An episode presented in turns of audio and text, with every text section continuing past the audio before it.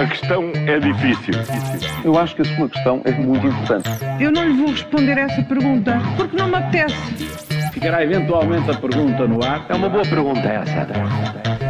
Paulo Ferreira e Júlio Magalhães, esta terça-feira falamos de campeões do turismo, as neiras fiscais. Aponta uma passagem. Para outra margem. Mas começamos por enganos eleitorais, não é, Paulo? É isso mesmo. Afinal, quem é que se enganou nas eleições brasileiras? Foram as sondagens ou os eleitores? É uma boa tentativa, mas por definição os eleitores nunca se enganam. Pois só que nestas coisas também nunca se sabe, não é? O que sabemos é que as sondagens e os eleitores não estavam de acordo, não estiveram de acordo sobre a votação dos candidatos, nos casos mais do que noutros, eh, e o que se passou agora no Brasil não é diferente do que se passa em tantas eleições em todo lado, incluindo uh, em Portugal. Mas ficaríamos sempre na dúvida se afinal são os eleitores que se enganam, que cometem erros quando votam, votando, claro, nos candidatos errados, não é? Bom, mas agora mais a sério. Enquanto houver sondagens, haverá sempre diferenças, discrepâncias face ao resultado das eleições, alguns dias depois, mas mesmo assim é sempre melhor tê-las do que não as ter. E quem vai pagar a nova travessia do Douro no Porto por causa do TGV? Uh, ah, o Estado e as câmaras, certamente. Esse é o ponto. Vamos lá ver se eu vos explico isto bem. Com o anúncio do TGV, o comboio maior velocidade a ligar Lisboa, Porto e Vigo, a nova travessia do Rio Douro entre Porto e Gaia está decidida. Falta só saber se fica só para comboios ou se duplica também para carros, como acontece, por exemplo, com a Ponte 25 de Abril. Até ao final de outubro, dizem, fica tudo decidido. Os autarcas já se entenderam, o governo eh, diz que vai acontecer mesmo.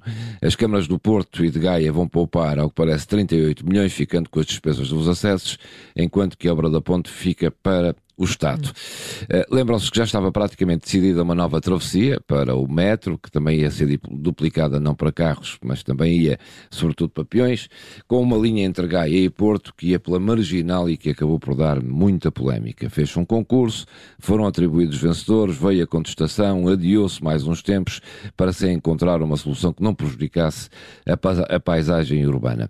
Ora, agora com a nova ponte, foi tudo ao ar decidiu-se que os sete concorrentes do anterior projeto vão eh, ver esse concurso anulado e vão ser, obviamente, indemnizados. Está decidido.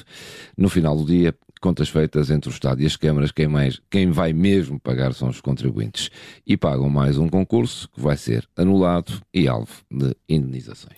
Nada de novo, portanto. Uh, olhem, e quanto é que custou a enorme asneira fiscal uh, do novo governo britânico? Custou muitos milhares de milhões de libras, certamente. É muitos zeros. Muitos custou zeros. em juros uh, a mais que o Tesouro Britânico está a pagar pela dívida pública, não é? Custou nas intervenções do, do Banco de Inglaterra, que teve que comprar títulos da dívida uh, para salvar fundos de pensões uh, e, e custa, custa, sobretudo, a credibilidade do governo e, e, das autoridades britânicas. Agora, o governo Liz Truss uh, decidiu recuar numa das medidas mais polémicas do pacote fiscal que apresentou sem explicar como ia pagá-lo. A primeira-ministro disse que disse ontem que não vai cortar impostos para os mais ricos, como estava previsto. Bom, o timing e a forma como tudo foi preparado e, o, e, e comunicado deste plano fiscal eh, passará certamente a constar dos manuais de como não anunciar medidas económicas. E a confiança será seguramente a última coisa que o governo eh, britânico vai conseguir recuperar. Provavelmente já falaram disto aqui no Observador, mas que prémios foram atribuídos este fim de semana que fazem do turismo o setor motor da nossa economia? Porto, Lisboa e Algarve foram distinguidos. É, passou quase despercebido, mas é Sim. importante dar nota disto, é. até porque este fim de semana em Espanha foram atribuídos os prémios do turismo e viagem, são os Oscars uhum. destas áreas, e temos motivos para estarmos eh, satisfeitos. Uma boa notícia, de resto, nos tempos que correm, o que é bem difícil. Ora, vamos a isto. O Algarve ficou com o prémio de melhor destino Praia da Europa. Lisboa com o troféu de melhor destino Cruzeiros da Europa. E o Porto foi considerado como o melhor destino cidade da Europa. Lamento, lamento, Até brilhas. Estava nomeado também para melhor destino cultural europeu, melhor destino urbano à beira-mar e melhor destino europeu para a escapadela urbana. Nem eu sabia que havia um prémio deste. Já agora, quem foram, a quem foram atribuídos também elogios, mas sem prémio nenhum.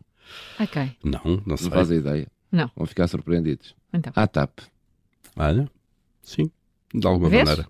Vês? Vês? Vamos nós Vês? aqui Vês? sempre a dizer mal.